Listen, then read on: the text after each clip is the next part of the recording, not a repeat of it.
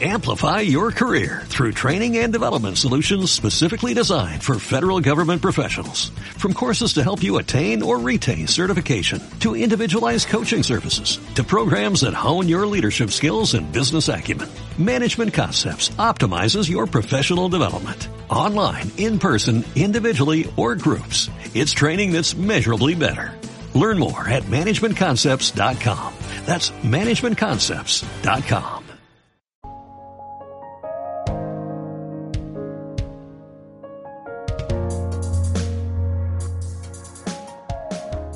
Fotografiando la noche. El podcast enfocado en astrofotografía y astronomía. Aprende cómo conseguir fotos espectaculares del cielo estrellado y paisajes nocturnos. Con Jordi Freixanet, astrofotógrafo y divulgador astronómico.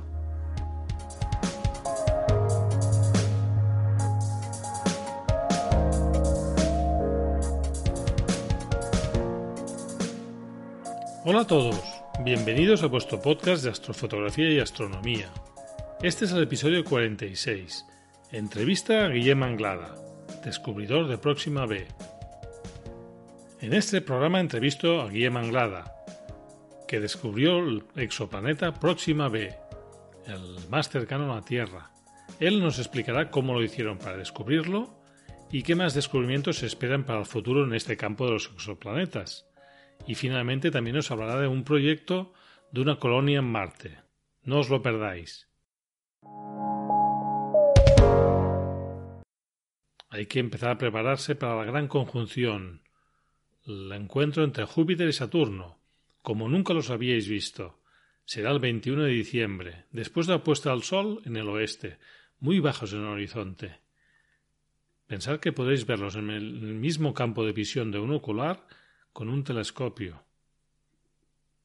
Esperemos que haya buen tiempo, que no haya nubes y que podamos disfrutar. Yo os lo avanzo para que os lo reservéis en la agenda y en el próximo programa ya hablaremos de, con más detalle y más datos.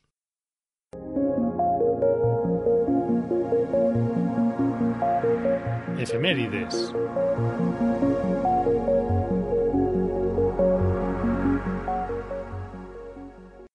Vamos a repasar los eventos o fenómenos astronómicos más destacados de la primera quincena de diciembre de 2020. Recordar que los horarios son desde la península ibérica. La luna empezará la quincena en fase de luna llena.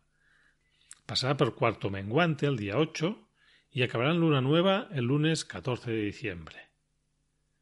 Tenemos una conjunción.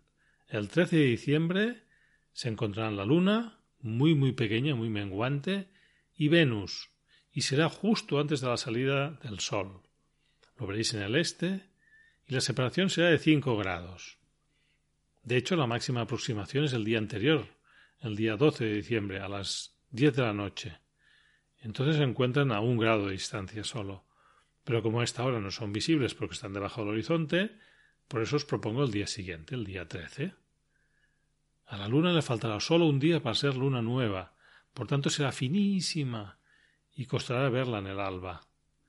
Suerte si lo intentáis. Y vamos por los planetas. Mercurio no es visible por su proximidad al Sol.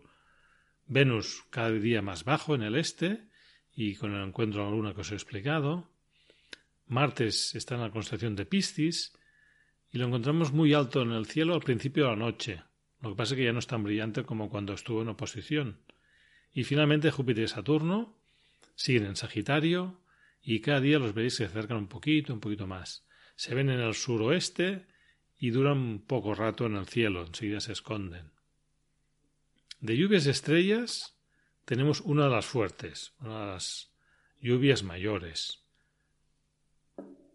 Son las gemínidas y se deben a los restos que dejó el asteroide 3200 Phaeton y los, los meteoros de las Gemínidas son especialmente lentos, con lo cual es un poco más fácil tener la suerte de verlos y también es habitual ver algún bólido. El máximo se espera la noche del 13 al 14. Cae en domingo y además no hay luna, hay luna nueva, con lo cual las condiciones son ideales para captar muchos meteoros. La tasa horaria estimada es de 120 meteoros por hora, más o menos serían dos por minuto. Pero ya sabéis que esto siempre es una previsión, ¿eh? no es una garantía. El que pasa con esta lluvia, a diferencia de las Perseidas, es que con el frío que suele hacer esta época, cuesta aguantar mucho rato mirándolas, ¿no? Pero yo algún año he aguantado, me he preparado bien y realmente he disfrutado muchísimo.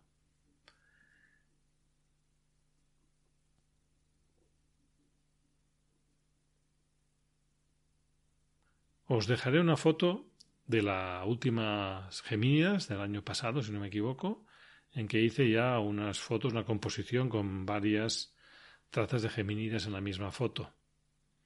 Y el próximo programa, si todo va bien, será sobre la lluvia de estrellas, cómo prepararse, cómo captarla, a ver si la pandemia nos permite salir ya con más tranquilidad al exterior y podemos hacer una sesión aunque sea corta por el frío, pero que nos lo pasemos bien. Buenas tardes, buenas tardes, Guillem. Buenas tardes, Jordi. Bienvenido al podcast Fotografiando la Noche. ¿Cómo estás? Bien, bien, bien. Uh, bueno, como todo el mundo, uh, aguantando.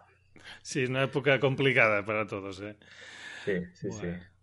Eh, yo te haré una presentación, he buscado en las redes datos, datos tuyos y ya me dirás si, si falta alguna cosa. ¿eh? Eh, uh -huh. Guillem Anglada es astrofísico y investigador, estudió en la Universidad de Barcelona y se doctoró. Ha trabajado en técnicas precisas de detección de exoplanetas y en su estancia en la Universidad de Queen Mary de Londres lideró la investigación que culminó en 2016 en el descubrimiento del exoplaneta Próxima b el planeta potencialmente habitable más cercano a la Tierra. También ha participado en diversos descubrimientos de exoplanetas. Y otro dato interesante es que la revista Nature lo eligió como uno de los 10 científicos más destacados en 2016. ¿Qué, ¿Qué, tal lo he hecho? ¿Me he dejado algo importante? No, no, bueno, simplemente mencionar, en, en Londres, en Queen Mary, era profesor ya, no era una estancia. A veces uh -huh. aquí en, en aquí el, el, vocabulario he tenido algunas ah. veces discusiones con el ministerio que los, los, investigadores cuando estamos fuera estamos de estancia como si fuera mm. um, invitados no sí y no no es el caso estaba trabajando um, ya de Mm. profesor allí pero bueno um, no es, en la vida no es, to, no es, solo trabajo todo y, uh -huh. aquí también se vive muy bien Ajá. ahora estás aquí ¿eh? que sí sí en sí Barcelona sí. Ahora es en el campus de Bellaterra, en el CSIC, en el Instituto uh -huh. de Ciencias del Espacio. Ajá. Sí. Muy como bien. investigador Ramón y Cajal. Perfecto. Bueno, pues entremos un poco en la. Empecemos por el. Un poco desde, desde el principio, digamos. ¿Cómo se, se despertó tu interés por la astronomía? ¿Empezaste muy jovencito? Uh, bueno, con interés por las ciencias y sí, leyendo, viendo películas básicamente mm. ciencia ficción y mm. leyendo. Uh, así, una cosa que sí que me marcó mucho fue una novela de un escritor que se llama Kim Stanley Robinson. No sé si lo conoces. Me suena. Llama... ¿Y cómo la novela cómo se llamaba? Es uh, Marte Rojo, es la primera. Ah, vale. -huh. Y hay Marte Verde, Marte Azul. Y bueno, me las leí las tres. Uh -huh. Y eso sí que, en ese momento sí que decidí que de una forma u otra quería trabajar en espacio o, o, lo que fuera. Y en ese momento, de hecho, uh -huh. en Barcelona y en Cataluña, solo, solo se podía solo había astronomía, no había ingeniería espacial, ah, ni había nada más sofisticado. Y en la Universidad de Barcelona, y por eso fui donde fui a estudiar, sí, físicas. Muy bien, veo que esto de Marte te ha marcado porque después saldrá al final de la entrevista. Nos explicarás. Sí. bueno, era un poco, tenía el gusanillo, las un poco los dos temas que quería hacer. He trabajado uh -huh. muchos años en exoplanetas, pero lo tenía pendiente de ponerme algún día también. Perfecto. Sí. Muy bien. Después estudiaste física en Barcelona, ¿no? Astronomía uh -huh. y te doctoraste. Eh, ¿Tu tesis doctoral ya estaba relacionada con, con los temas que trabajas actualmente o...? Uh, de hecho, yo, eh, mi tesis doctoral se hizo en el marco de la misión Gaia, que igual uh -huh. te suena. Sí, es bastante, sí, sí también es una misión importante de la Agencia Espacial Europea, que es en astro hace astrometría. Uh -huh. Y mi tesis fue en Barcelona desarrollaron el simulador de misión, entonces -huh. yo hice unas pequeñas partes del simulador de mi, mi misión -huh. y cosas relacionadas con astrometría, que es movimiento de los astros y cómo se miden, y un poco de relatividad general, deflexión de la luz, sabes, los, experimentos de Eddington y estas cosillas. Esto era, de hecho, esto era mi tema, tema de tesis. Un poco efectos relativistas en la propagación de la luz y cómo se podrían medir con Gaia. Ah, esta, esta, fue la cosa. Después, de, hecho, a medio doctorado quería hacer exoplanetas y empecé ahí a trabajar um, un poco fuera de mi línea principal, que mi supervisor era Jordi Torra, que nos dejó hace un par de años, que es un, un astrónomo aquí muy conocido en la Universidad de Barcelona era, y, y, él me dejó bastante siempre vía libre para, siempre que cuando avanzara en mi tesis pudiera empezar a trabajar con lo que quisiera. Y ya durante mi tesis empecé a, un poco de forma informal, a, trabajar en exoplanetas, sí. ¿Y cuándo empezaste a fijarte en, Próxima Centauri? Bueno, Próxima Centauri es peculiar porque ya recuerdo, claro, no sé exactamente cuándo, pero recuerdo leer en algún sitio que había la estrella más cercana al Sol, se llamaba Próxima Centauri, igual tenía 12-13 años. Ajá. Y digo, ah, pues que me, haría ilusión verla. Entonces leí que estaba en el hemisferio sur y me, me, causó cierta frustración el tema. Entonces ya me quedó la cosa esta de una estrella que se llama Próxima Centauri, la estrella más cercana, deberíamos aprender más de esta estrella. Y bueno, esa cosa que se queda en el, en el background y entonces te pones a hacer otras cosillas. Y entonces eventualmente, en un momento dado, cuando empecé a buscar exoplanetas, Próxima Centauri es una de las uno de los objetos más obvios para intentar buscar planetas por múltiples razones, porque es la más cercana y porque es un tipo de estrellas que permiten, de hecho, detectar planetas pequeños, que es un poco, si ahora, ahora hablamos de esto si quieres. Sí. Yo lo que me pregunto es si, si es tan evidente y tan cercana, ¿cómo es que nadie antes que vosotros había conseguido detectar la existencia de, de exoplanetas? Bueno, que no lo hubieran logrado no significa que no lo hubiesen intentado. Ah, eh, se intentó ya varias veces con distintas técnicas. En exoplanetas básicamente hay dos técnicas que funcionan bien. Una es tránsitos, que es cuando los planetas pasan por delante de la estrella, pero eso es al azar, solo hay un porcentaje pequeño de, planetas que, transitan y Próxima Centauri lo buscaron, pero no, nunca se han detectado tránsitos, ni nosotros tampoco. Es una lástima pero, pero el, otro, el otro método es velocidades radiales, que se dice, que mides cómo se mueve la estrella. ¿sí? Y entonces esto sí que desde el año 2000 que se habían obtenido datos. Y es intentar medir por efecto Doppler cómo se mueve la estrella y de ahí inferir si había un planeta orbitándola. Porque cuando tienes un planeta, orbitan alrededor del centro de masas y la estrella tiene un, un movimiento que oscila con el periodo del planeta.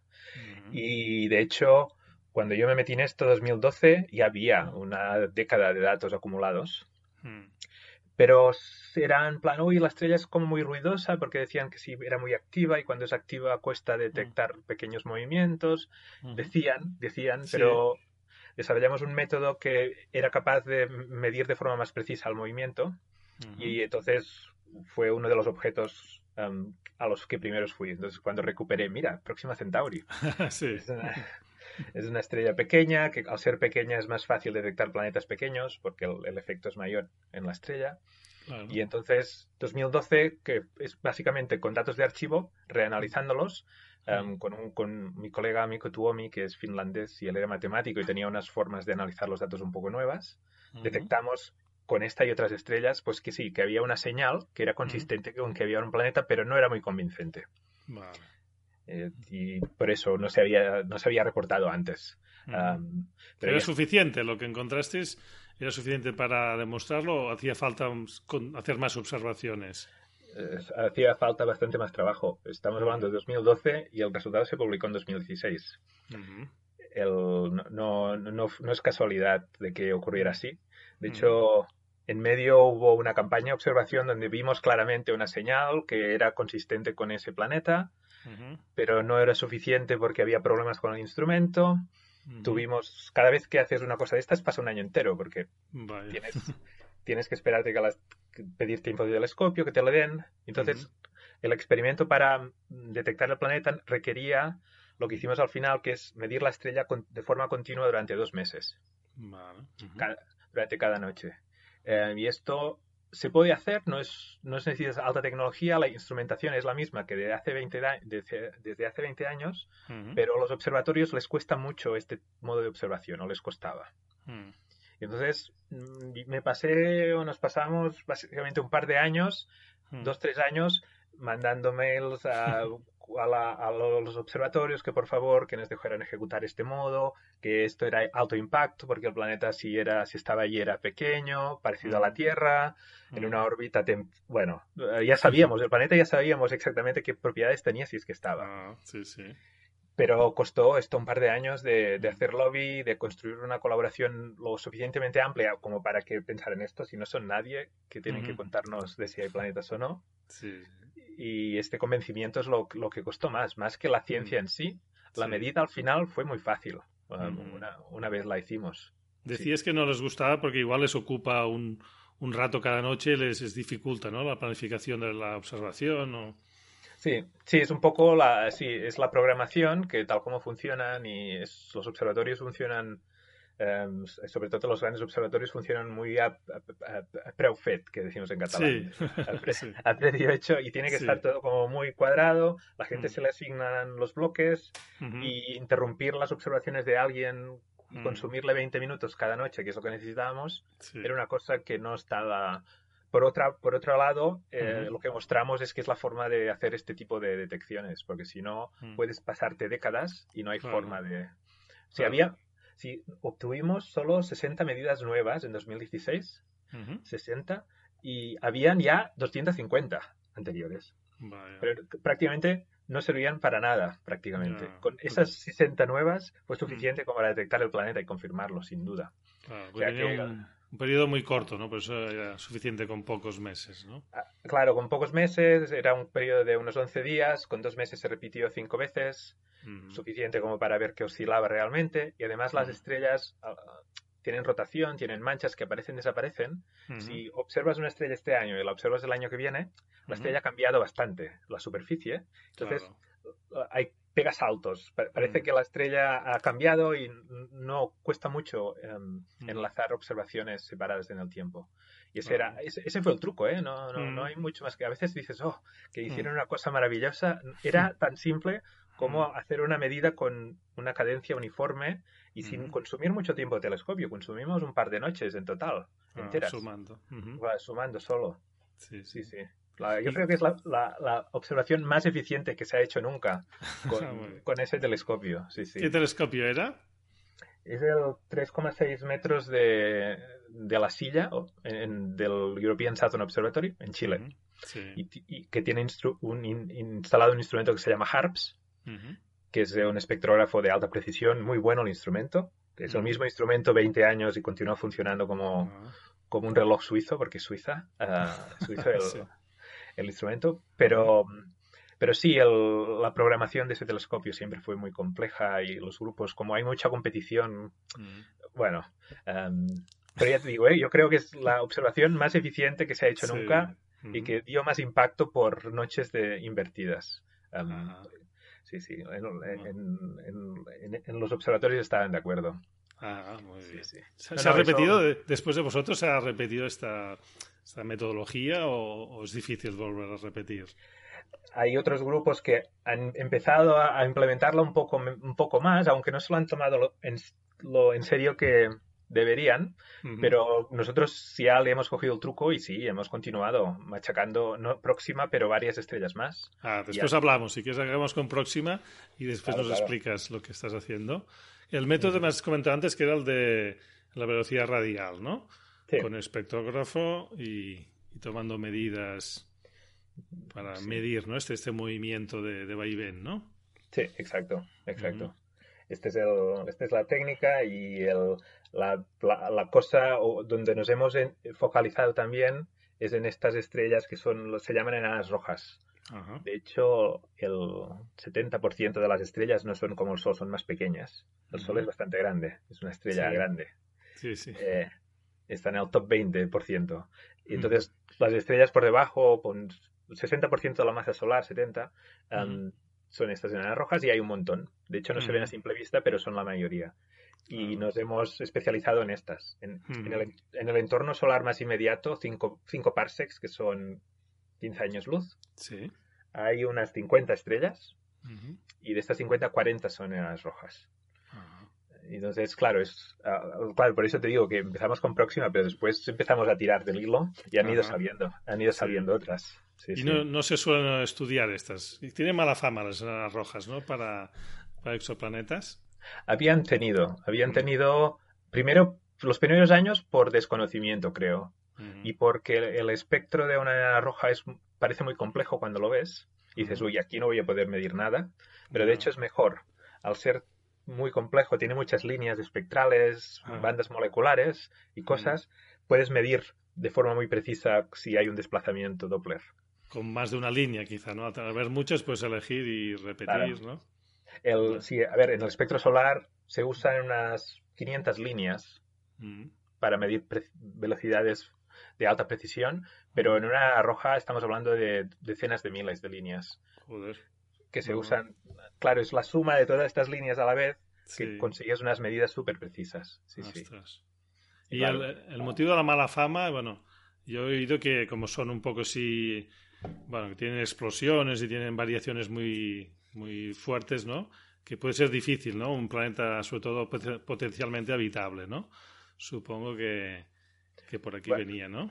Bueno, la primera mala fama no era tan, tanto esto, sino que como también eran activas o se tenía la idea de que eran más activas que el resto, que no es cierto, em, que era muy difícil medir cosas de precisión porque variaban tanto que no podías medir realmente. La estrella estaba pulsando con manchas y entonces dificulta mucho medir precisión Doppler. Ahí la primera mala fama. Después la gente se dio cuenta de que al ser más pequeñas era más fácil detectar planetas. Y, ha, habido esta edad dorada de detección entre el 2010 y el 2017 que se han detectado un montón de estrellas de planetas pequeños en enanas rojas y ahora vuelven a tener mala fama porque, bueno, porque es el, es el objetivo fácil ahora disparar. sí, demasiado fácil, ¿no? Demasiado fácil. Suena, o sea, la actividad está y el problema no, es tan que sean activas, sino que al ser pequeñas y poco brillantes, mm. las órbitas temperadas están cerca de la estrella. Entonces los planetas tienen que estar cerquita de la estrella igual se tuesta, ¿no? claro, entonces la, por ejemplo, Próxima Centauri emite más o menos los mismos rayos X que el Sol, ¿sí? Pero el planeta está 20 veces más cerca que la Tierra del Sol. y, como va como la distancia al cuadrado, significa que recibe 400 veces más rayos X que, que, la Tierra. Entonces, es, este factor el que complica un poco la habitabilidad de estos pues, planetas. Pero bueno, es, ahora mismo es todo depende de modelos y eh, bueno, la gracia está, es fácil disparar, pero también es más fácil medir, que es un poco de lo que se trata. Hace 20 años nadie, es, nadie daba un duro para detectar planetas terrestres en estas estrellas y ahora ya estamos aquí. Entonces, bueno, vamos avanzando poco a poco, pero sí, sí. Ahora, ahora han tenido buena fama, ahora vuelven a tener un poco mala. sí, sí. Hay también unos lobbies en, ah, ciencia que tienen preferencias y, bueno, mm, ya te contaré otro día. Sí, sí. Vale, y ya nos, has hablado un poquito ya de la estrella, ¿no? De su característica, de la medida y del planeta que nos puedes explicar, del exoplaneta. Te lo puedo decir en dos frases, que tiene un periodo orbital de 11,18 días y que tiene una masa del orden de 1,3 masas terrestres. Y pero ya está, ¿eh? ya está, ya está acabado. De hecho, de lo que sabemos, esto es lo que sabemos seguro. Además, eh, este año pasado, de hecho, se midió de nuevo, que siempre va bien, con el nuevo espectrógrafo Ah, de eso que se llama Expreso. Están los VLTs en Paranal, que es un 8 metros. Ah, más diámetro, sí, sí. Más diámetro, mucho más preciso que HARPS. Y confirmaron la presencia del planeta, que me sacó un peso de encima, porque siempre nunca sabes. claro. Nunca sabes. Y volvió a salir lo mismo, la misma masa, el mismo periodo, todo igual. Y bueno, esto está confirmado, seguro que está. Y ya está, no sabemos mucho más podemos inferir cosas mm. de, las, ya no tanto de los modelos, sino de poblaciones, por ejemplo. Ah, ¿Por Si coges, por ejemplo, la misión Kepler ha detectado muchos planetas alrededor de enanas rojas, pero están como muy lejos.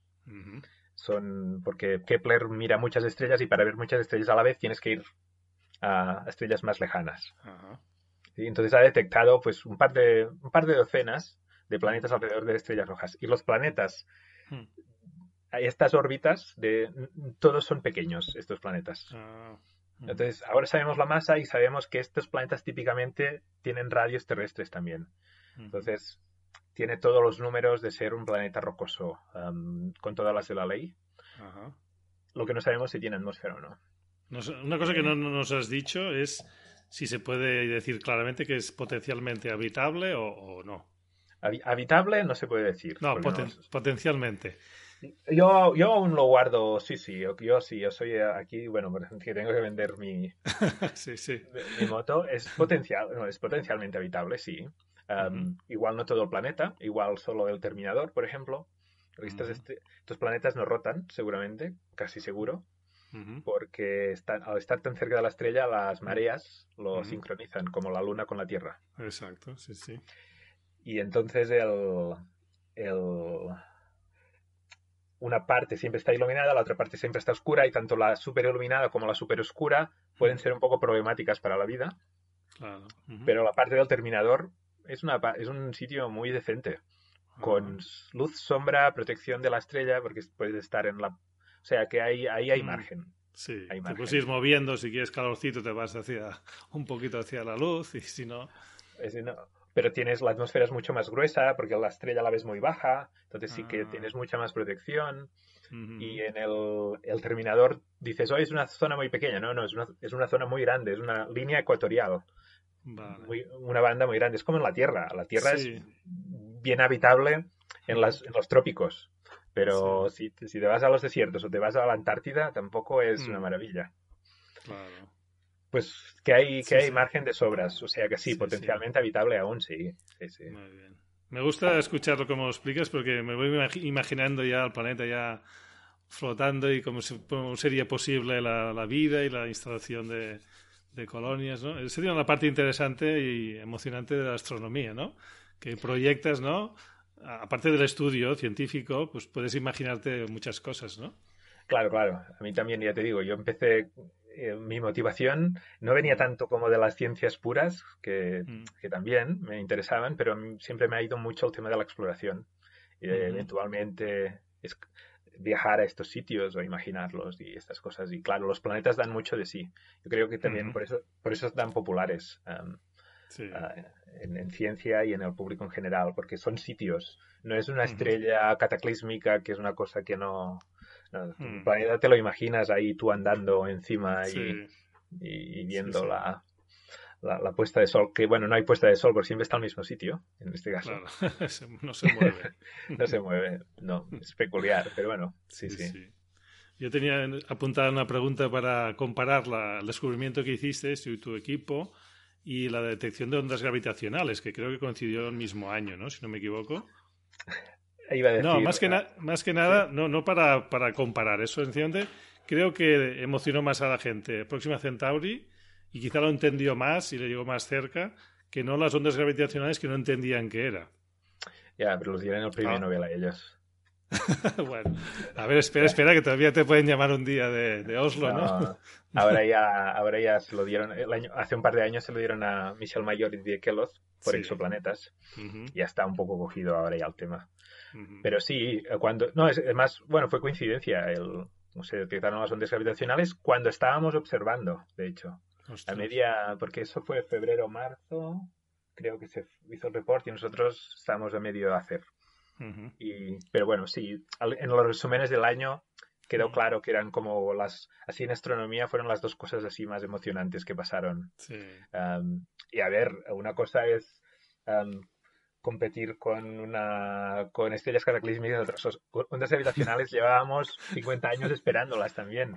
Claro, que, que, fue bonito también, es, fue una sí, sí, sí, fue un año muy emocionante, sí, sí. Muy bien. Y después de, del 2017, de 2016, perdona, con Próxima Centauri, eh, creo que se hablaba de, una, un compañero de Próxima C, creo, ¿no? O Próxima... Sí, podría ser. Próxima B, creo, ¿no? Próxima vez el, el que es el, es el que hay ahora detectado. sí, vale. Hmm. Y si hay otro, pues será C. Pero, y estoy yo en los artículos, en, en, alguno de los que han salido eh, estudiando, es más tentativo, es más tentativo. Em, una cosa de largo periodo, el planeta en cuestión sí está, tiene un periodo orbital de 1500 días que son 4 por 4, son 4, 3 o 4 años, ¿sí? Sí, unos 4 años. Entonces, verificar esa variabilidad a 4 años, la estrella es no es lo estable que a uno le gustaría, ya hemos dicho que antes que de temporada a temporada cambia. Entonces hay, problemas y va a tardar un poco más a convencernos de que ese planeta sea real.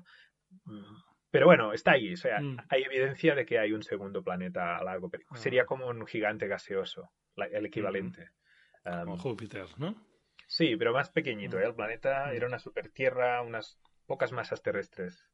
Un mini Neptuno o una cosa así, si llega. Era pequeñito, era pequeñito también. Muy bien. Vale, de Próxima Centauri se habla como es la estrella más cercana, pues la gente igual piensa, bueno, aquí una nave espacial llegaría en pocos, pocos años, ¿no? Dinos más o menos un cálculo que puedes hacer tú de la, del tiempo necesario con una nave espacial de las actuales, ¿no? Más o menos lo tienes calculado. Eh, sí, depende de cómo lo mires. Yo la, que uso para intentar dar una idea es las sondas Voyager, eh, no, las Pioneer, perdón, que están saliendo del sistema solar. ¿sí? Han tardado 30 años a llegar al límite del, sistema solar. ¿vale? Entonces, 30 años, el tamaño del sistema solar comparado con la distancia a Próxima Centauri es mil veces mayor. Ah, ¿Vale? Entonces ya puedes hacer toda la multiplicación, que es 30 por 10.000, pues 30.000 años. esto sería con alguna, podrías cortar, recortarlo a 15.000 con un cohete algo más rápido, pero estamos hablando de decenas de miles de años en cualquier caso. Sí, sí, ah. no, es, a ver, al menos con tecnología química de cohetes normales y corrientes, no, ahora mismo no, no, hay, no hay mucho que esperar en ese sentido. Hmm. Aún así, aún así, sí que hay una gente que están americanos, con Stephen Hawking les dio soporte, que proponen de hacer unas velas em, solares e impulsarlas con láser desde la Tierra. Son mini satélites estos quizá, ¿no? sí, sería un, masas útiles con cargas útiles, o sea, un chip con un instrumento de un gramo mm. y con una vela muy ligera también y en principio si toda la física y la ingeniería funcionara podrías impulsarlo a un 5%, un, un 20% la velocidad de la luz. Y entonces, como son cuatro años luz, pues otra vez puedes hacer la división y te sale que en 20 años podrías mandar algo allí. Pero bueno. 20 estaría bien, sí, sí. claro, 20 sí, 20 sería razonable si, si, si podría hacer. Ah, está muy, esto es muy, es muy conceptual aún, pero bueno, hay cierto desarrollo mirando estas velas y a ver si hay soluciones. De hecho, yo estoy metido también con otra opción, que es usar una vela, pero usando el sol. Ah, bueno. No, esto igual ni, lo has visto. No, no, pero... No, pero hay, unas, hay unos materiales que son muy ultraligeros, son menos densos que el aire, unas, como unas, unas espumas de carbono. Entonces se pueden hacer muy, muy delgadas y en principio si lo sueltas en el espacio, la presión de radiación es más fuerte que la gravedad. Y entonces salen disparados del sistema solar. Y ahí, si pudieras hacer el material con mm. condiciones óptimas, en un par de centenares de años podrías llegar también. Ah, pues muy bien. A ver ya no, es, no es terrible tampoco. No, no, no. Ya seguiremos las noticias a ver cuando, cuando lo vemos. sí, bueno. 200 años es... Mm, sí. Eh, pero bueno, pero sí que mm. hay cierto en este sentido de intentar llegar de forma más física, puede que haya algo, pero no estamos, o sea, mandar una sonda clásica, un, mm. instrumento grande que nos mande fotos como las de Marte, por ejemplo, mm, no, esto no va a ocurrir en nuestra vida ni, ni en la siguiente, creo. Sí, sí. Muy bien. Y te quería preguntar, ¿cómo viviste la popularidad cuando se hizo público el descubrimiento de, de Próxima B? Porque te llamaron de muchos sitios, supongo, y estuviste... Sí, sí, lo manejé como lo manejé, porque lo tomas tal como viene. Eh, después te das cuenta que podrías haberlo hecho mejor o un poco más tranquilo. Pero sí, claro, fue, fue, muy, fue muy espectacular, era una cosa que se buscaba hace tiempo, creó cierta expectación, y además se hizo un press release y esto. Y sí, sí, fui a, bastantes sitios, muy bien la experiencia, aunque fue un poco cansado al final. Em, pero sí, intenté también, porque aparte del experimento científico, teníamos una web donde explicábamos lo que estábamos haciendo en vivo, em, cómo tomábamos datos, no los datos porque nos casi prohibieron mostrar los datos mientras hacíamos la observación. Eh, bueno, ahora hoy en día se podría hacer de forma mm. distinta, pero entonces aún no se podía. Y, sí que teníamos un blog, teníamos redes sociales, hace cuatro o cinco años no era tan, tan, mm. tan popular el tema. Y sí que intentamos hacer este esfuerzo de divulgación, teníamos bastantes charlas y material divulgativo. Y entonces sí, me, me pasé un par de años um, yendo de un sitio para otro, um, prácticamente a tres o cuatro charlas por mes, y al menos un viaje por mes en avión. Doy gracias a tener que volar más, de hecho. un tiempo al menos. Sí. Suerte que te, he encontrado descansado ahora, ¿eh? porque si no me hubieras dicho, no tengo tiempo. sí, no, llegó un momento que no, no, había tiempo. Em, mm. Pero bueno, también el equipo era más grande. La gracia también es que no, no lo hice yo mm. solo. Éramos unas, unas 30 personas que al final los que trabajan en estas colaboraciones mm. que aparecen spoiler, spoiler, alert, pero nuevamente, aunque haya 30 autores, los que trabajan son cuatro. Y uno que es el que le toca escribir, que es el que sufre más. Pero, ah, pero sí, o sea que un poco ya también nos repartimos también la, divulgación está y, y los méritos del, del, descubrimiento. La, la, web que has comentado era la Pale Red Dot. Sí, esta sí. esta, ¿no? Sí, yo creo que entré yo en ese, ese momento, entré a mirar qué había y tal.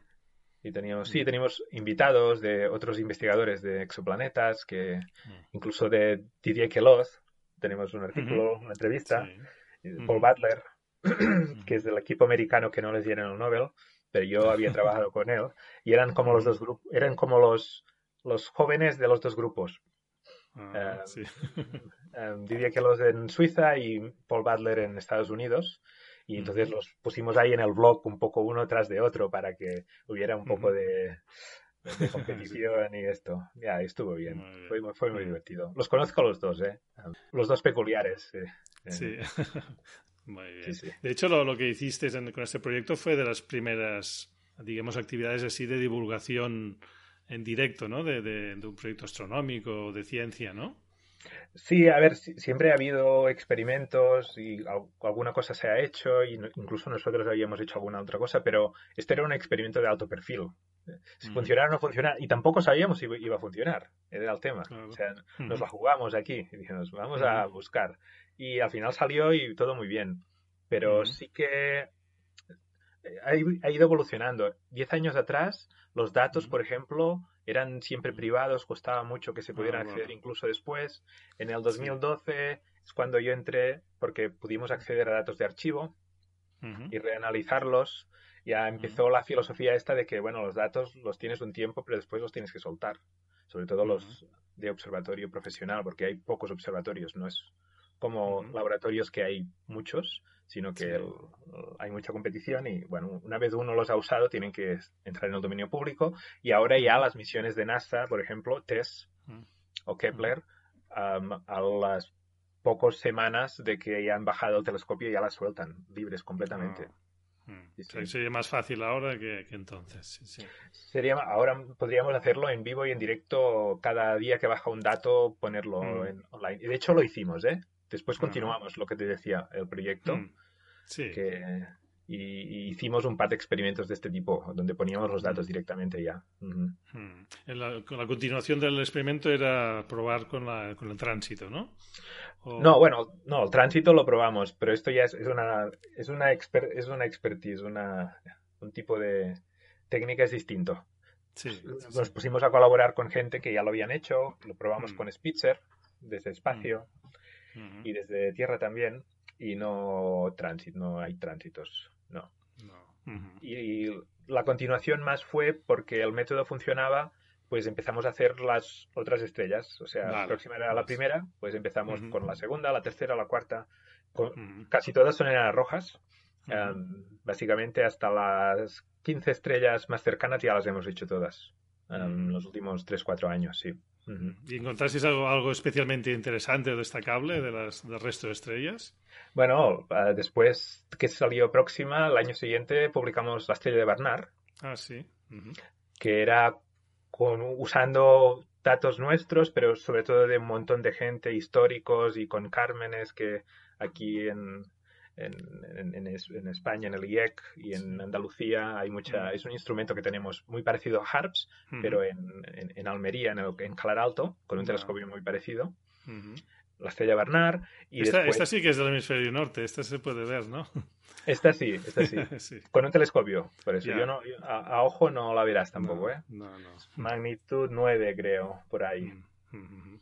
Sí. Y, el, y no, y después esta, después hay la última que hemos sacado es GJ887, que no te suena de nada. No, no la conozco. Se llama La Caille 28 no sé qué. Pero es la décima estrella más cercana al Sol y ahí detectamos dos, posiblemente tres planetas. Ostras. Supertierras y otro que era GJ1061, que ahí salen tres. Vaya. Pues tres pequeñitos. Tres. Sí, y, han ido saliendo alguno más. O sea que pero bueno, era un poco ya al final. Al principio, cuando. Em, es natural, al principio, la primera década era como buscar en el bosque. La gente no sabía dónde buscar y vas caminando y es como buscar setas. Al final ya sabes. sí, sí. ves el color. Mire, ese color sí parece un, un Ese, sí, ese árbol, ese árbol ahí va a ver setas. Y ya lo ves, esta estrella, uy, esta estrella es muy poco activa, mm. baja masa, seguro, seguro que si, si lo hay, lo, lo pescas. Y de, y de, los que hemos mirado bien, un 80% de las estrellas tienen planetas, que es una de las cosas que hace 10 años no sabíamos. Y de la digamos, el futuro de la exploración de, las, de los exoplanetas en, estas, en, enanas rojas. ¿Cómo ves tú el futuro próximo y, a largo término? ¿Qué más podemos descubrir eh, y hasta dónde se puede llegar ¿no? en determinar otras características? Ahora estamos, a ver, em, estamos en un momento de transición ahora, es decir, estamos un poco saturados. Mm. Se ha podido llegar donde se ha llegado, pero la instrumentación no ha saltado aún al mm. siguiente nivel. Y ahora el siguiente paso realmente es con el James Webb Space Telescope. con el nuevo telescopio de NASA, cuando lo lancen, si es que se lanza. sí, bueno, supongo que se lanzará, pero va retrasándose y cada vez la gente está más... Es muy caro, es un poco desastre todo. Sí, sí. Bueno, con el Hubble también tuvieron el problema del, del astigmatismo de la lente, ¿no? Sí, al menos a, ver eh, con esto si no hay problema. Pero sí con el James, o sea, el, paso inmediatamente siguiente no es con Próxima, pero sí que hay otros, son planetas orbitando enanas rojas, pero que transitan. Ah, mira.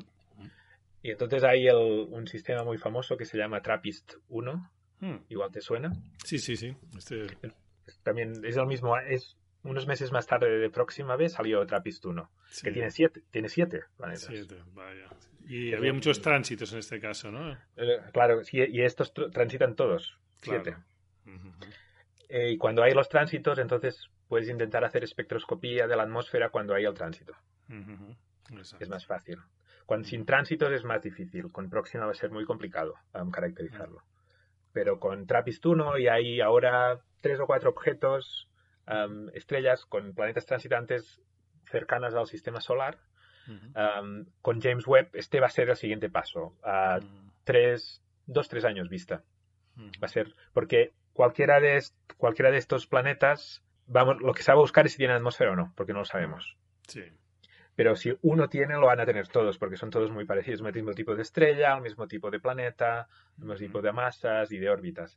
Entonces, la galaxia está plagada de estos planetas. Eh, si hay atmósfera o no hay atmósfera, o si hay vida o no hay vida en este tipo de planetas, o evidencia, va a determinar si estamos solos o no, mayormente en el universo. La probabilidad de, de, que esté un universo superpoblado o solos va a ser, va a cambiar un montón si podemos aprender algo, ni que sea de si, hay atmósfera o no, por ejemplo. Ya está, saber solo eso ya va a ser un gran avance. Y esto va a ocurrir de aquí tres, no sé, voy a poner, voy a decir dos años después de que se lance James Webb Space Telescope.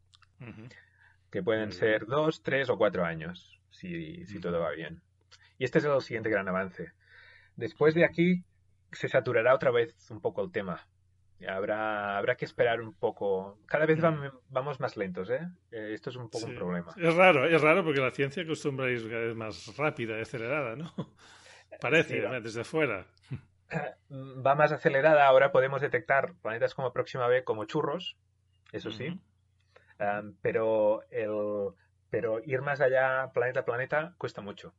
Y se necesitan lo más caro y lo más top. Y al final si por ejemplo queremos hacer imagen directa de estos planetas, en algunos se puede hacer como próxima y algún otro, pero así en general hacer un survey de imagen para obtener la imagen de los planetas, un puntito, pero al menos sacar el espectro. Esto estamos hablando de telescopios muy grandes en el espacio que cuestan ya miles de millones ya solo de presupuesto inicial y que puede que nunca se lancen. ¿Y los telescopios gigantes de 30 metros que están proyectando no, no darán suficiente información. te dan suficientes fotones, o sea, luz, la que quieras, pero ya veremos cómo funcionan, porque tienen, que, tienen que corregir la, atmósfera. Eh, no, es tan, no es tan problema de señal, sino es problema del ruido de la estrella, está al lado del planeta, obviamente, y entonces todo el... La dificultad no es tanto en la señal del planeta, sino que está contaminada por la luz estelar y no está claro que pueda llegarse a los, le llama contrastes suficientes como para poder distinguir bien el planeta de la estrella. No está claro, pero no está claro. Mm, va a haber cosas, pero no, vas, no, es que el día que empiece va a ser fantástico. No es como James Webb, que está muy claro que va a haber los tránsitos y, y, va a ser la respuesta, ¿hay atmósfera o no hay atmósfera? No, ya lo veremos, depende de cómo funcionen los telescopios gigantes y igualmente van a ser seguramente instrumentos de segunda generación. Estamos hablando de 10 años vista, no de primera generación. O sea que la primera versión de los supertelescopios no será no será válida, digamos. No será tan no será no estará optimizada para exoplanetas. Estos telescopios grandes quien los mueve, siempre hay una mano en la ciencia o, un grupo, son los cosmólogos, sobre todo. Gente que quieren grandes aperturas, pues para hacer cosmología, para, para ver el inicio del universo, ah, necesitas mucha señal porque las estrellas o las galaxias, los cuásares son muy, muy tenues y entonces esa gran apertura viene muy, muy dada, el tamaño viene muy por estos casos científicos que no siempre son compatibles o los instrumentos son muy distintos. Claro. entonces sí, sí, sí que se quieren poner, pero no están eh, en la primera línea de, ataque. Yo creo que va a haber igualmente mm. alguno, pero no está en los planes oficiales. Algún instrumento va a haber, igual podemos hacer algo, pero va a ser como un pequeño experimento. Ya veremos. Mm. Muy bien, sí, se, prevé emocionante los próximos años. sí, cuando empiecen, no, cuando empiecen a, operar los gigantes, en 2025 26, que no sé, con COVID van a ser un par de años más seguro. Ya. Y, pero bueno, estamos hablando de. nos faltan años. Primero James Webb, ese es el primero. Muy bien, pues si te parece, no sé si falta algo de próxima o ya lo hemos repasado. Nos acercamos un poquito más a la Tierra y vamos al sistema solar. ¿eh? Sí, sí. Vale, pues eh, he leído una noticia recientemente en Twitter, creo que la vi, de, una, de una, un proyecto, una, una propuesta de una colonia, una ciudad en Marte y, ya, le habéis dado nombre y todo, se llama Nuba, ¿no? Sí, sí, sí. Y explícanos un poquito cómo empezó esta, esta, esta idea, qué te impulsó a trabajar en este proyecto y además eres el coordinador de este proyecto, ¿no? Sí, sí, sí, un poco organizado la, la, la redacción. El, el proyecto es, es, una respuesta a un concurso del Mars Society. El Mars Society la Sociedad de Marte es una entidad que promociona actividades para Marte y, bueno, un montón de cosas. Y cada año hace un concurso de diseño. Alguna vez ha hecho una base y este año era diseñar el concurso que quisieron diseñar era una, para hacer una ciudad de un millón de habitantes. Vaya, un millón. No se quedan cortos, ¿no? No, bueno, hicieron, bueno, ah, abrimos el concurso, un millón de habitantes, quien quiera participar que lo haga con una serie de normas. Entonces, nosotros hace un par de años que he estado trabajando desde cuando pasó lo de Próxima, también he dicho exoplanetas y te he dicho que me había quedado la cosa de trabajar en Marte, que me gusta, el tema siempre me ha apasionado. Eh, eh, hemos estado haciendo investigación un poco busca, examinando conceptos de sostenibilidad en el espacio, de poder desarrollar una economía en el espacio para poder hacer la siguiente generación de grandes experimentos, pero ya no lanzándolos de las de la Tierra, sino con una infraestructura en el espacio que nos permita manufacturar grandes telescopios, que nos permita incluso em, generar retornos a la economía terrestre, etcétera, etcétera. y, entonces, cómo he trabajado con en esto es, básicamente, la idea es que no vamos solo a hacer ciencia, sino que es una cosa más de la sociedad, que queremos ir al espacio y que sea sostenible y todo. Y entonces incorporar profesionales que no son necesariamente astrónomos o ingenieros aeroespaciales. Entonces, arquitectos, biólogos, químicos, em, geólogos, Incluso en el proyecto pues teníamos un psicólogo, abogados de leyes espaciales, em, cosas así. Entonces tenemos, hemos montado una red que se llama Sonet, de Sustainable of World Network. Ya te pasaré el enlace. muy bien.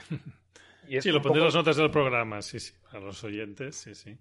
Sí, es, y es un poco una asociación que queríamos trabajar esto en proyectos para hacer cosas de desarrollo sostenible de bases. Un poco la idea de si es posible Em, en la Luna o en Marte o donde sea, si podemos ir, desplegar una pequeña base inicial que después sea capaz de autorreplicarse y autocrecer sin necesidad de estarla manteniendo continuamente desde la Tierra, pues para que no sea una carga la, investigación espacial a largo plazo em, para nuestro planeta, sino que, que sume a la solución, no eh, incremente los problemas exacto, que tenemos. Exacto, sí, sí.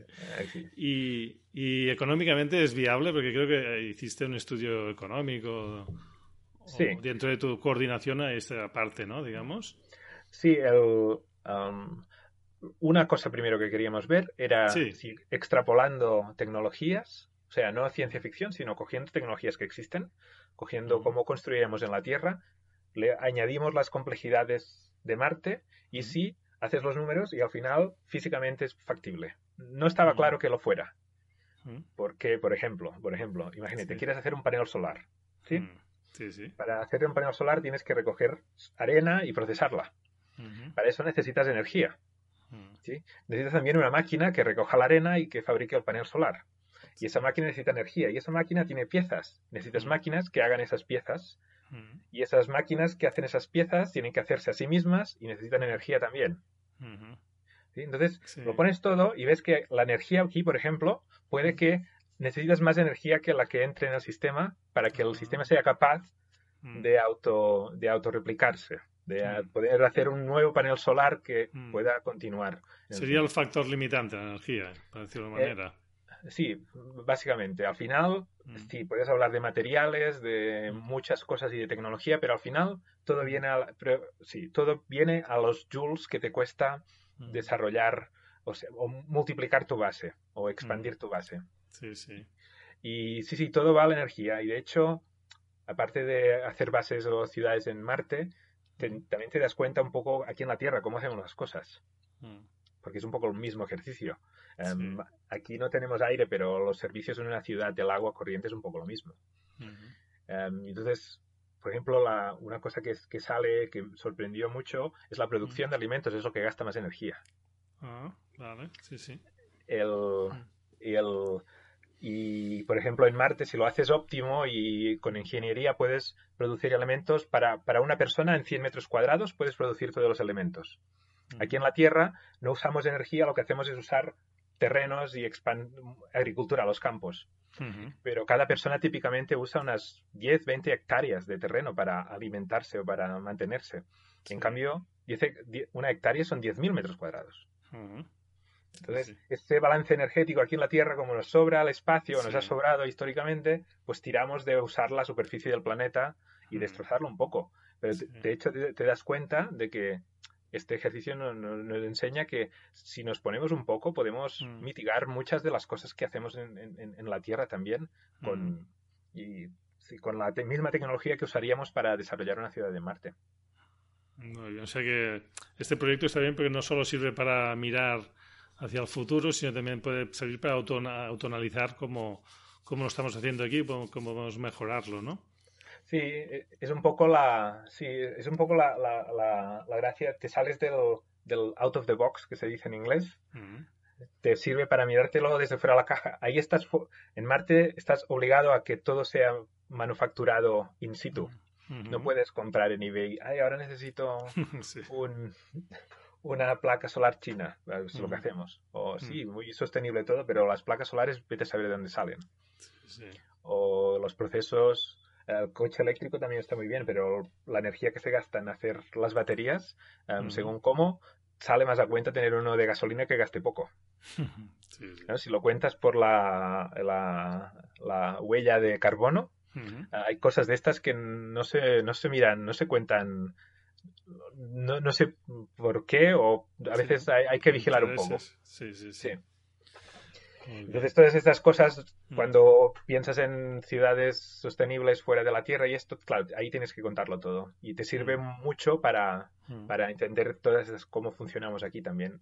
Esperamos, de hecho, poder hacer un poco de proyectos así de, sinergia con proyectos terrestres. Esta es un poco la idea. Y nos has comentado que el tema de energía lo solucionaste en tu proyecto, ¿no? Que conseguiste cuadrar que, que, fuera viable, vaya. Sí, es, un, es, es, como un proceso iterativo, vas poniendo más energía, lo calculas todo y dices, hoy te sale negativo, vuelves a mm. poner más energía y mm. convergió, convergió. Convergió a un número que no era, que es muy grande, pero no desastroso. Y nos sale que, por ejemplo, por habitante, para mantener la ciudad en desarrollo, cada habitante gasta 100 kilovatios, que es un montón de energía. Un kilovatio es bueno, una casa, típicamente son 3 kilovatios. Pero de hecho, cuando miras en la Tierra, em, cuando cuentas todos los materiales que usas, típicamente nosotros consumimos 10 kilovatios. No con lo que haces en casa, pero con todos los materiales y cuentas la media sobre el año y te salen unos 10 kilovatios. En Marte, pues cuesta 10 veces más de energía. Este es al final el mensaje, que sí, que también significa que tienes que poner más trabajo, pero bueno, eso la conclusión es que con un poco de automatización, estandarización y eso, uh, inteligencia artificial para gestionar las cosas más rutinarias, es, un factor 10 solo. 10 solo en estas cosas ya es... Podría haber salido un factor 100 y entonces ya estaba, estaba fuera. Pues bueno, al final es un poco, este factor 10 es, el punto clave y es esta energía que se necesita para, para, para operar. ¿Y de dónde la sacáis la energía? nosotros propusimos con paneles solares, pero no fotovoltaicos, sino concentración solar. Porque, no por nada, sino porque necesitas metal y tubos y, mm. y, bombas y, ¿cómo se dice?, turbinas. No necesitas para los paneles solares necesitas silicio de alta calidad. Ah, claro, que en Marte igual no hay. bueno, o, cuesta, ¿no? de haberlo hay el que quieras, pero en, la Tierra también hay un montón. Silicio es el mejor porque están todos los sitios, la arena. Sí. Pero extraerlo y refinarlo a la pureza que se necesita es el proceso también de los más contaminantes que existen. Y por eso se hace toda la manufactura en China, porque ahí las regulaciones son las que son. Y si sueltan el agua en el río, pues nadie se queja tanto. Ya. De momento, porque quizás eso irá cambiando con los años, pero bueno. Bueno, eh, claro. Se irá, desplazando a otros países, quizá, Sí, claro, porque también los chinos también ya están llegando a un punto que quieren em, que, o sea, que, que, contaminen los ríos de otro. Sí. sí, sí. Lo que pasó aquí hace 50 años, pues se va desplazando poco a poco. Pues yo me miro un poco el proyecto en la web. Eh, creo que la, población que proponéis es de 150.000 habitantes, ¿no? No llega al, al millón, ¿no? Bueno, lo que proponíamos es hacerlo en cinco centros urbanos para no ponerlos todos juntos. Sí, porque tenemos arquitectos, arquitectos urbanistas en el proyecto, ah. un poco plan, un hicieron un poco plan Sardá, o sea, no solo ah. poner la ciudad, sino que sea caminable, que en 20 ah. minutos puedas ir de un sitio a otro, que esté un poco concentrado, que haya densidad, los servicios estén. Entonces, poner un millón de personas en una ciudad porque lo ponemos en un acantilado, ya te cuento por qué, eh, te, te queda una ciudad muy larga, de unos 100 kilómetros de longitud. Uf, sí, no. Y, consideramos que no era que, que, no era muy útil tener un bueno y también por temas de que si hay un fallo hay un problema en una ciudad siempre se puede ir a otra cosas de resiliencia era mejor tener más de un centro urbano sí al final son cinco centros urbanos de unos 200.000 personas cada uno sí cada uno ah, al final la suma sí queda al millón pero Sí, sí. Pero distribuidos, sí. sí. ¿Y el acantilado qué, qué, explicación tiene? Bueno, a ver, es una decisión de diseño que teníamos que tomar. No significa que sea la última, pero sí, una cosa que sí que, que estuvimos dándole vueltas es que en Marte tienes problemas ambientales. La atmósfera es muy fina, la presión es muy baja, prácticamente cero. Em, tienes radiación, tienes que protegerte y de que viene del cielo, pero sobre todo, sí, radiación. Y después que tienes cambios térmicos muy brutos del día a la noche. Pueden haber 100 grados centígrados de diferencia. sí, sí. Y entonces, claro, los materiales sufren mucho cuando tienes cambios térmicos tan grandes. el hierro se, se, se rompe, se, se, vuelve, se descompone, por ejemplo. Y entonces, para mitigar todo esto, dijimos, bueno, vamos a construirlo bajo tierra. Em, porque bajo tierra, primero la, la, roca te ayuda a aguantar la presión, térmicamente es más estable, no hay cambios bruscos y te protege de la radiación directamente porque estás bajo un grueso. Pero bajo tierra es que estás a oscuras. Y psicológicamente consideramos que mucha gente no le apetecería mucho. Entonces la solución que encontramos es construir horizontalmente en un acantilado de forma que tienes estos túneles muy grandes, 10-20 metros, un, par de centenares de metros dentro de la roca. Y ahí dentro, en estos túneles, un montón de ellos, centenares, miles, es donde tienes la ciudad, básicamente. Y estos túneles pues tienen abertura mirando al sur, pues para que entre la luz natural, em, pero tienen todas las ventajas de estar dentro, dentro de bajo tierra. Es un poco la solución.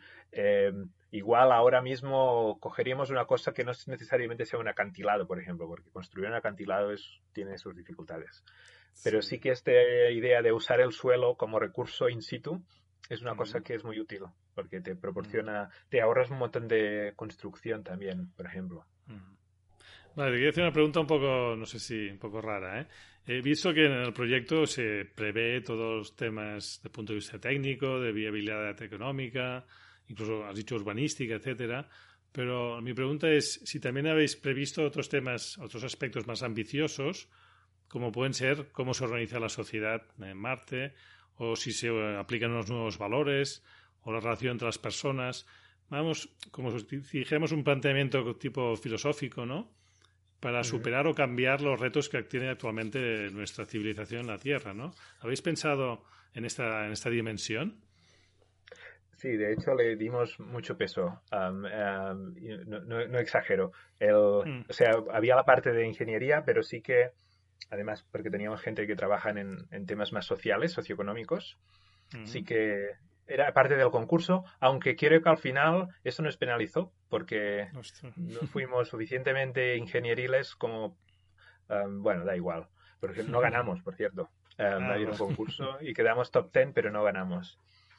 Pero, no, no, sí, sí, por ejemplo, te, pongo un ejemplo muy, muy fácil. Un poco para promocionar este concepto, o sea, si queremos un mundo mejor, seguro, pero el tema es que queremos que la gente vaya porque quiere, o sea, que se lo paguen de su bolsillo y vayan allí para empezar una nueva vida. O sea, que tienes que ser un sitio cómodo y tienes que ser un sitio bien para vivir, que la gente quiere ir, atractivo. Entonces, para hacerlo, inventamos un mecanismo, pensamos un mecanismo para cubrir ciertas necesidades. Un, tú te vendes todo lo que tienes en la tierra, em, con esto te pagas el billete em, y se te proporciona casa, em, servicios básicos, alimento y lo que tienes en el estado del bienestar, digásemos. ¿sí? A cambio, trabajas del orden de la mitad de tu tiempo laboral para la ciudad, ¿sí? Y la otra mitad la tienes libre para hacer lo que quieras. Y además, todo el mundo que ha pagado se le da una acción de la ciudad. Hay unas acciones que tú después te las puedes vender, pero siempre tienes que conservar al menos una. Una o más, tienes una acción. Entonces, cada vez que hay excedente, porque se construye más de lo que se necesita en ese momento para poner nuevas colonos o nuevas. Entonces, ese, el ayuntamiento, un city council que le decimos, emite, emite monedas proporcional a las, al excedente que se ha hecho de infraestructura que se reparte con la gente que tiene acciones, que son los ciudadanos, pero pueden ser empresas también, que se junten gente para... Y con eso entonces generas una economía propia de Marte, con valor en Marte. Es decir, tú puedes asociarte con 10 amigos, comprar, juntar unos cuantos créditos y hacer un campo de fútbol en uno de los cilindros, por ejemplo. O puedes comprar un trozo de terreno en, el, en un hub donde hay mucha actividad para poner tu restaurante. Y como mm. tienes horas, pues, y, eso para generar un poco una economía y una cultura em, propiamente marciana que también proporciona el incentivo. Tienes el estado del bienestar garantizado, pero tienes el incentivo del capitalismo que tiene de que, que uno puede ser emprendedor si quiere y permite que se desarrolle un poco la economía de forma orgánica por ejemplo. Mm. Esto es un, ejemplo eh, no, es perfecto, ¿eh? pero sí que y habría que entrar mucho detalle a, definirlo, igual que si diseñas un, instrumento, hay que ir en mucho más detalle. Pero sí que mm. Pusimos aspectos de estos, mecanismos de estos, mm. pues para que haya como una forma natural de que se desarrolle una cultura propia marciana del, lugar, con una universidad donde la gente puede reeducarse en cualquier momento, etcétera, etcétera, por ejemplo. Sí, sí, que no sea una colonia de terrícolas, sino que sean autónomos y tengan su... Y a nivel político también previste de alguna manera de, superar las dificultades que tenemos actualmente aquí de corrupción y de distancia entre la política y el ciudadano, cosas así. Bueno, no, no, llegamos tan al, pequeño detalle, sí que por cuestiones prácticas, por ejemplo, al principio, la primera fase consideramos que tenía que ser operado como una corporación o como un, un poco de, con disciplina militar de base. Mm.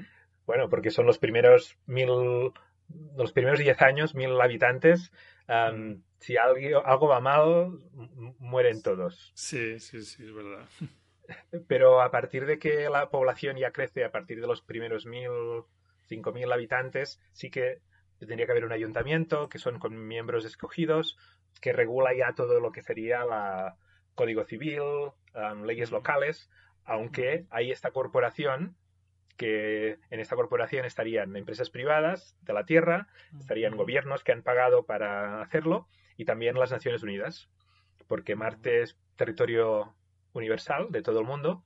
Es como los observatorios, en Chile también pasa. El país que, es propietario de la Tierra tiene un 10%, 20%. Pues aquí lo mismo. Las Naciones Unidas estarían en este consorcio que continuaría un poco guiando a, alto nivel el desarrollo de la ciudad, pero localmente habría un ayuntamiento con miembros escogidos localmente. Sí, sí. Como la Antártida, estaba pensando ahora un poquito, ¿no? Bueno, alguna similitud. Bueno, la Antártida es esta fase inicial que te he dicho, más de base militar, campamento o de plataforma petrolífera. Mm. no, hay, no hay mucho margen, o sea, la gente no, no los torturan, pero no hay mucho margen como para que haya grandes parques y hospitales. Eh, todo es un poco mucho, más de campaña y esta segunda fase ya es pasar a la es post base antártica. No hay bases antárticas de, de más de 2.000 personas, eh, por ejemplo. Mm. No, no, han llegado nunca a ese punto. Pero aquí también mm. pasa, en organizaciones en la Tierra, cuando pasas de cierto número no puedes funcionar como con las empresas, no, no pueden mm. funcionar eh, puramente de forma que el jefe dice y todos hacen.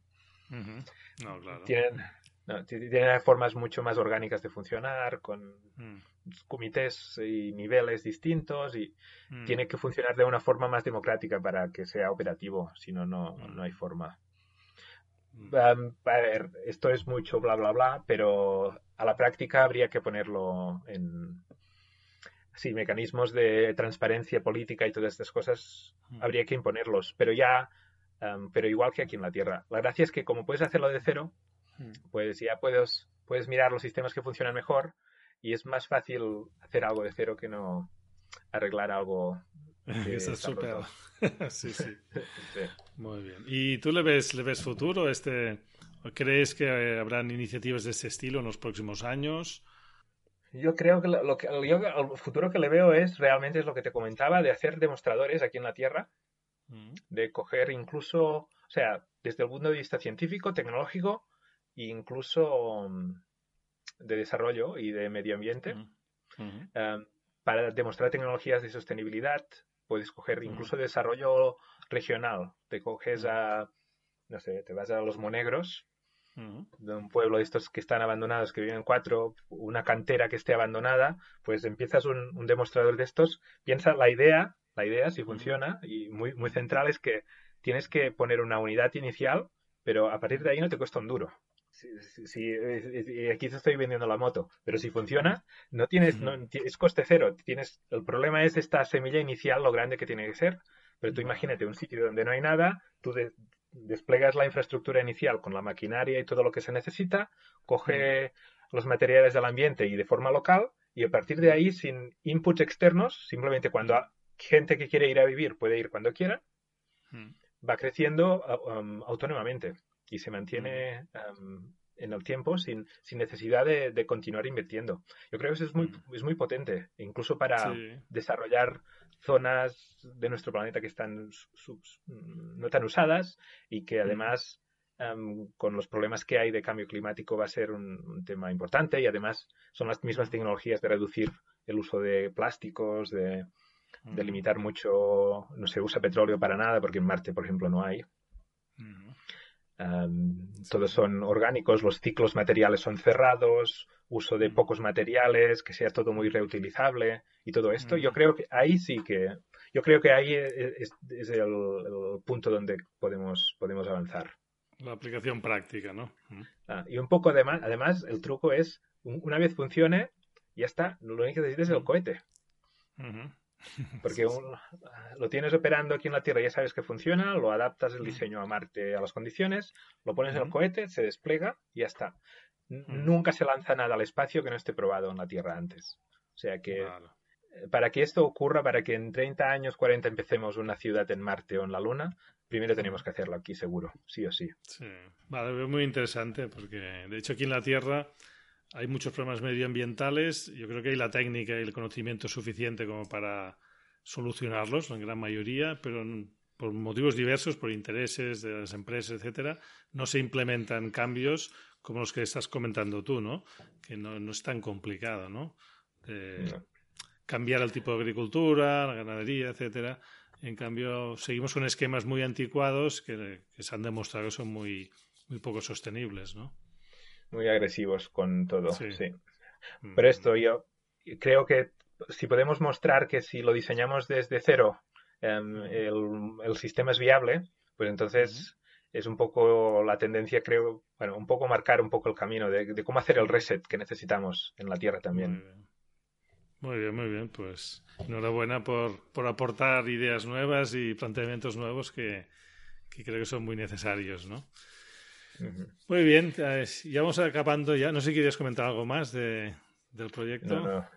Ya está, bueno, que, que, es un equipo grande, em, mm. que también, otra vez, yo soy es un poco el organizador, pero la gracia es mm. que seamos un montón y que no mm. seamos solo um, ingenieros espaciales o científicos, sino que hay gente de otras disciplinas, en el mundo privado funcionan muy distinto, ya veo, ahora voy entendiendo mejor.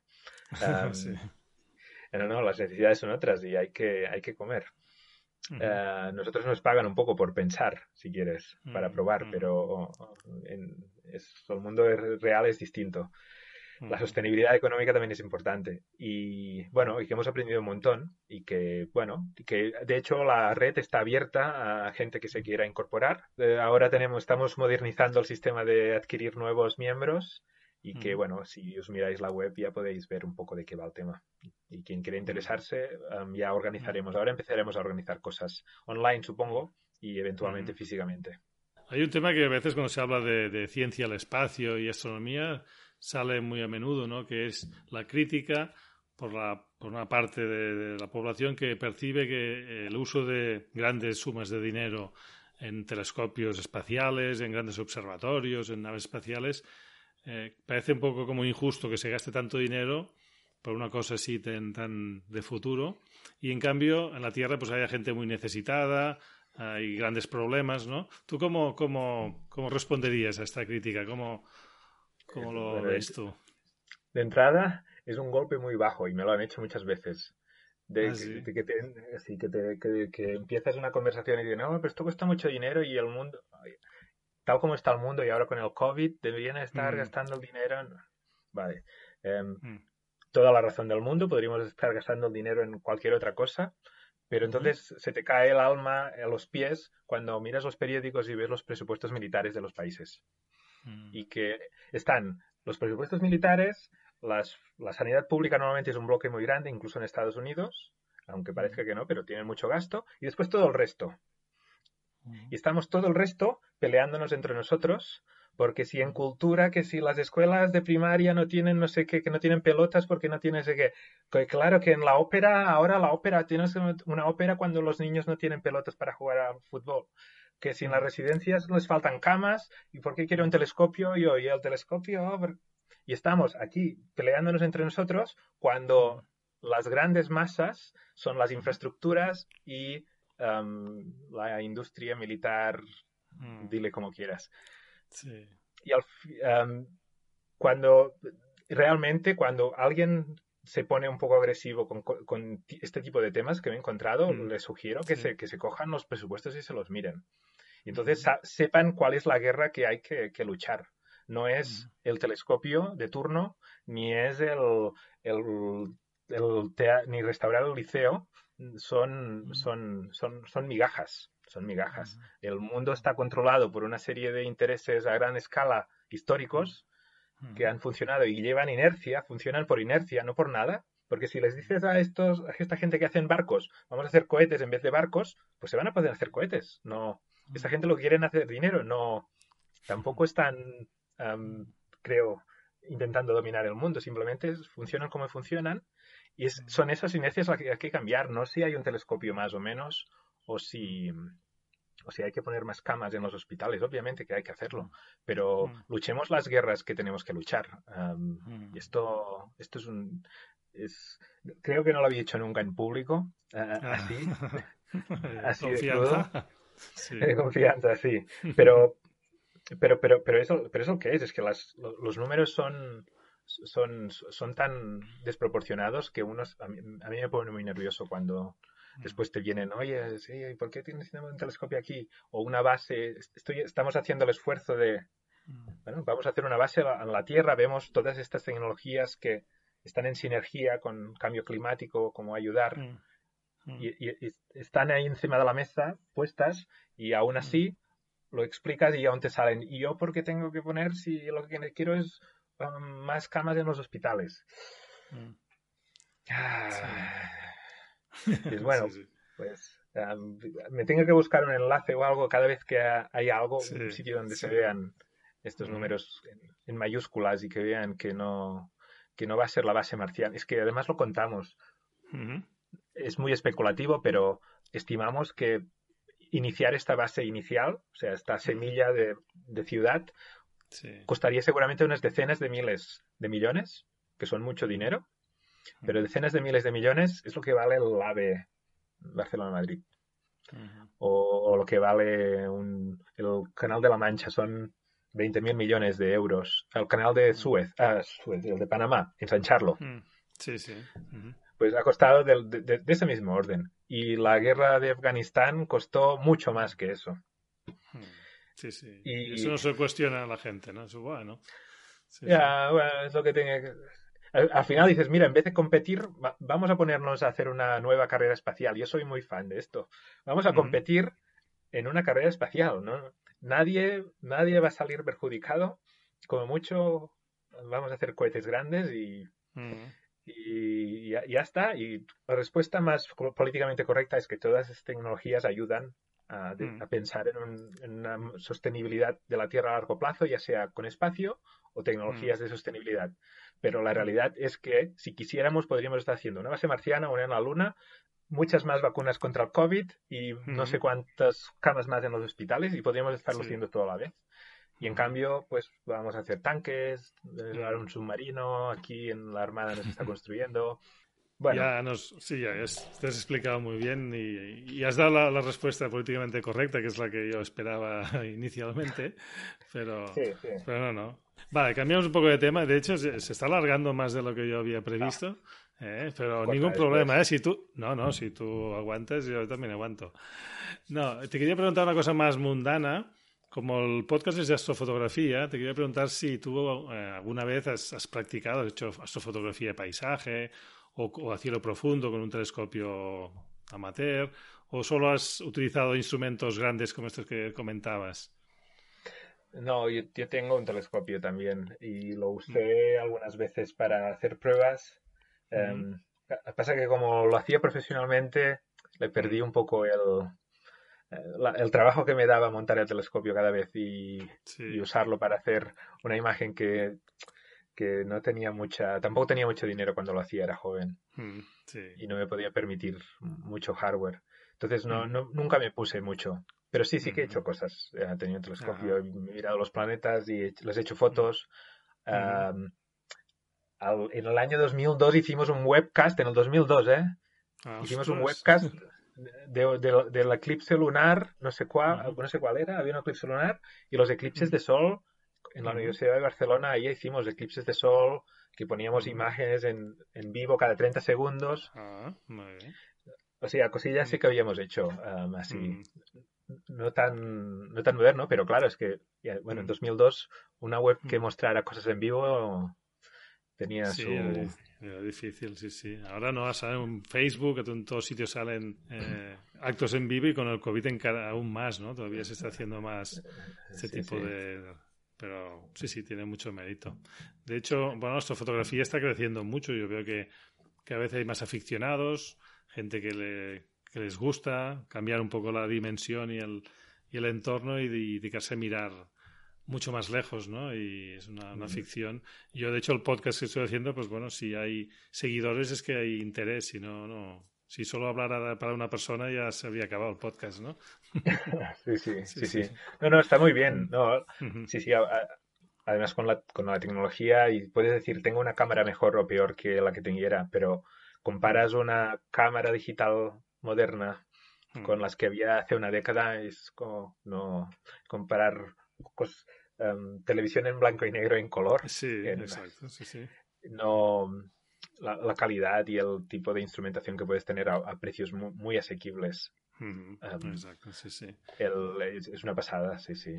Y automatización de las cosas y autoguiados y unas cosas fantásticas. Si hubiera tenido esto, yo creo que hubiera tenido un ah, futuro más desarrollado en fotografía también. sí. sí. ¿Y cómo pueden seguirte los oyentes del podcast? ¿Publicas en alguna red social? aunque sean temas tuyos de, la investigación o del centro donde trabajas. Sí. Hmm. Bueno, ahora mismo la que continúo manteniendo activa y es Twitter, con mi cuenta arroba Guillem Anglada. Ya está, tal cual, todo junto. Y sí, bueno, por ejemplo, Sonet, la, red que tenemos de desarrollo de sostenible del espacio, em, también tiene cuenta social y página web. Y más o menos con eso, con eso había tenido página web, pero hoy en día cada vez se usan menos también. Sí, es verdad. Pero sí, no, si, si a alguien le interesa saber o cosas que vayan saliendo novedades, tanto mi cuenta de Twitter como la de la de Sonnet, tenemos cosas y de exoplanetas o de exploración planetaria, cosas así. Muy bien, pues ya los pondré en las notas del programa. Y para acabar, eh, nuevamente en el, en el podcast yo hago una recomendación al final de algún tipo de, bueno, de, de, libros o revistas o webs y tal. Pero hoy te pediré que recomiendes a los seguidores del podcast algún libro o una lectura, o bien sobre Próxima o sobre Marte, que, o una película que te haya inspirado, y para, dar ideas a los, los, interesados en estos temas, ¿no? La primera que te salga. El más obvio, ya te lo he dicho antes, que es los, la, trilogía de Marte de Kim Stanley Robinson. Es un, es un, es un, es necesario, es un must, que dicen en inglés. Ah, um, a, mí me inspiró, a mí no diré que me cambió la vida, pero me hizo decidir eh, porque no es la dimensión científica solo, es la dimensión humana, geopolítica, es extrapolación otra vez, no es ciencia ficción. Y si al menos el primero, cualquier aficionado um, a la exploración espacial, si, si puedes, si, no lo has leído, um, altamente recomendable. No, no, te, no, te, va a defraudar. ¿Qué es? ¿Hay libro y película de este? De no, no solo hay. No, solo yo, yo, yo, estoy esperando algo al nivel de Juego de Tronos de la exploración espacial. es, es, libro, sí, no es una película, es un libro. Es una trilogía. Bien, bien, pues muy bien. Pues nos quedamos con esto. Yo, yo no lo he leído, pues mira, ya me pondré en la lista de, de próximas lecturas. De, próximas, sí. Y de, y de, de próxima hay un libro que se llama Próxima de, de, Stephen Baxter. No sé si lo conoces. No. Es un, que lo, hecho, lo publicó dos años antes de que um, publicáramos el planeta, pero nosotros ya sabíamos que estaba el planeta.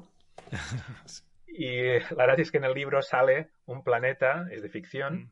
Pero sale un, un, planeta muy parecido a Próxima B en sus características. Y también incluso Stephen Baxter intenta ser realista, es ciencia ficción, pero intenta aplicar bastante conocimiento. Está tidally locked, um, con, sincronizado con marea, y hay las flares, las fulguraciones de la estrella y todo juegan ahí.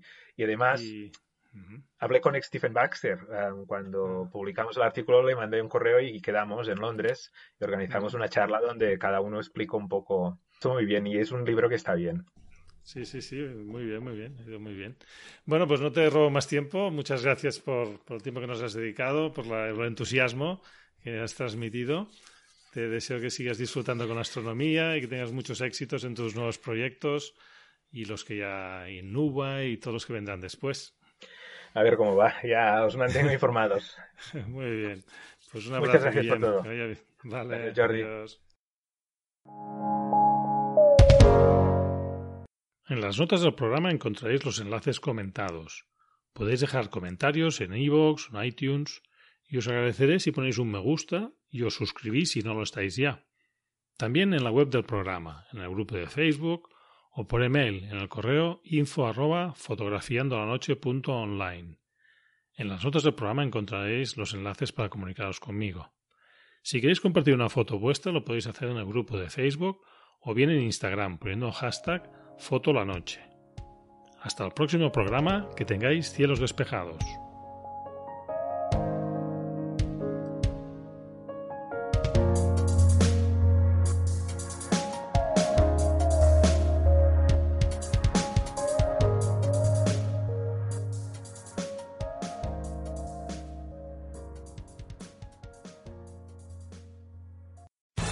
Amplify your career through training and development solutions specifically designed for federal government professionals. From courses to help you attain or retain certification, to individualized coaching services, to programs that hone your leadership skills and business acumen, Management Concepts optimizes your professional development. Online, in person, individually, or groups. It's training that's measurably better.